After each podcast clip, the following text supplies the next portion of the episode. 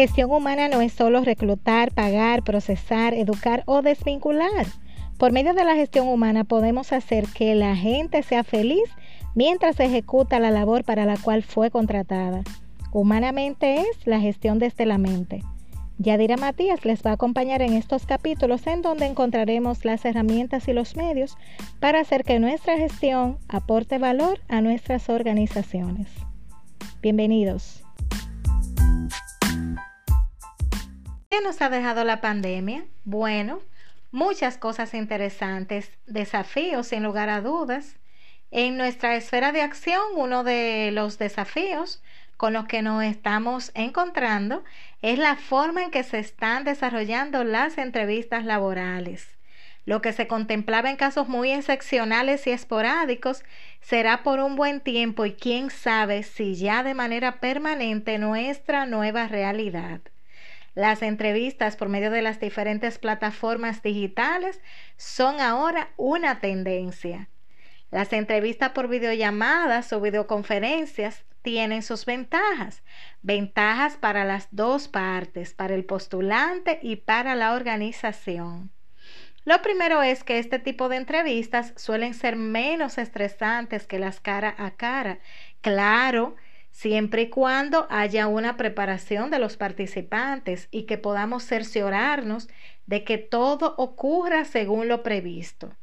Y es que al encontrarnos en la seguridad de nuestro entorno podremos sentir más confianza. Otra ventaja, en este caso para el postulante, será que no tendrá que trasladarse e incurrir en gastos de combustible o transporte. Una entrevista virtual es una solución práctica para el distanciamiento social, pero no deja de ser una primera impresión para los involucrados, por lo que ésta debe ser lo más natural posible, como si fuese en vivo y directo. Y pensaremos ahora, ¿cómo se logra esto a través de la frialdad de la distancia? Bueno, lo primero es que todo lo que se haga y se diga deberá convencer. Por sobre todo, se debe sonreír y con esto no digo que vamos a estar con cara de bufones. No, no, no, no, no. Lo que pasa es que al sonreír, la calidez se va a transmitir por la pantalla. Y si esa sonrisa es genuina o no, se puede identificar perfectamente. Así es que mi consejo es que cuando nos situemos enfrente de la pantalla, lo hagamos de forma relajada y natural, sin poses, tampoco con desgarbo, como si no nos importara lo que ahí estuviera pasando. Eso sería fatal para los resultados positivos que esperamos obtener. Las siguientes sugerencias van para los reclutadores y los postulantes. Algunas pueden parecer obvias, pero es mejor prevenir que lamentar.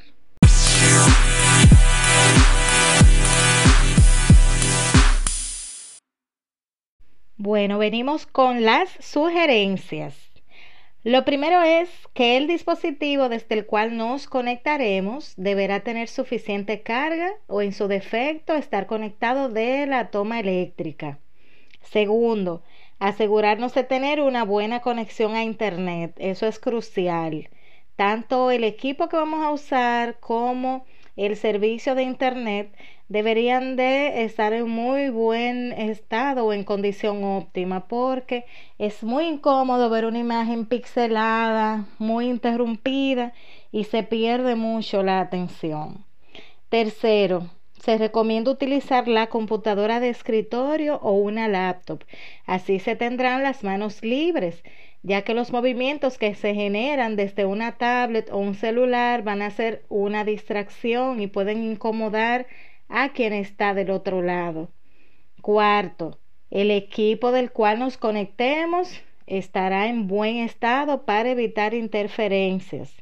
Quinto, los teléfonos deberán estar en silencio para evitar interrupciones. Recuerden que es como si fuera en vivo, como si fuera cara a cara. Sexto, un lugar cómodo y libre de ruidos. Evitar un entorno que desvíe la atención. Séptimo, una buena iluminación es importante, así como el fondo en el que nos vamos a ubicar. Eh, de preferencia que sea liso, un fondo neutro. no se aconseja realmente que nos ubiquemos delante de, de pósters, de libros, eh, cuadros, nada que desvíe el foco de atención. Octavo, la entrevista por video debe considerarse del mismo modo que una entrevista presencial, por lo que debemos cuidar que la ropa que usemos, señores, camiseta, desmangados, muchos estampados, mucho o nada de maquillaje, el pelo, si hace falta una rasurada, por ejemplo, son detalles que debemos cuidar porque no queremos que se desvirtúe la razón de la entrevista, enfocando la atención a otra cosa distinta a la razón de ser. Noveno, paciencia para hablar. Es común que haya un delay o un retraso. Entonces, lo que tenemos que hacer es preguntar o responder esperando unos segundos y así no estaremos interrumpiendo frecuentemente a una de las partes.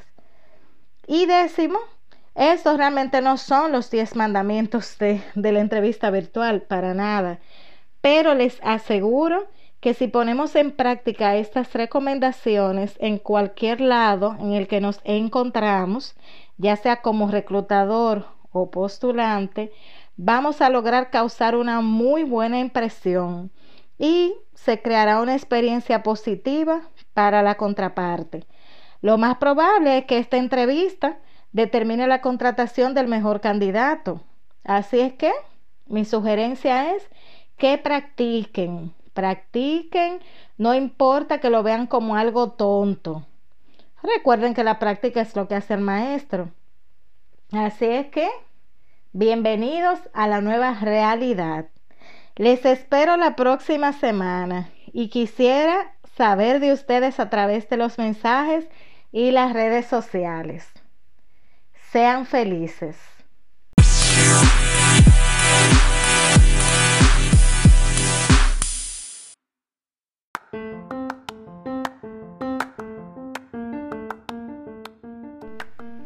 Amigos, gracias por haberme acompañado. El saber que están ahí es lo que me motiva a traer cada semana un contenido que agregue valor a sus vidas.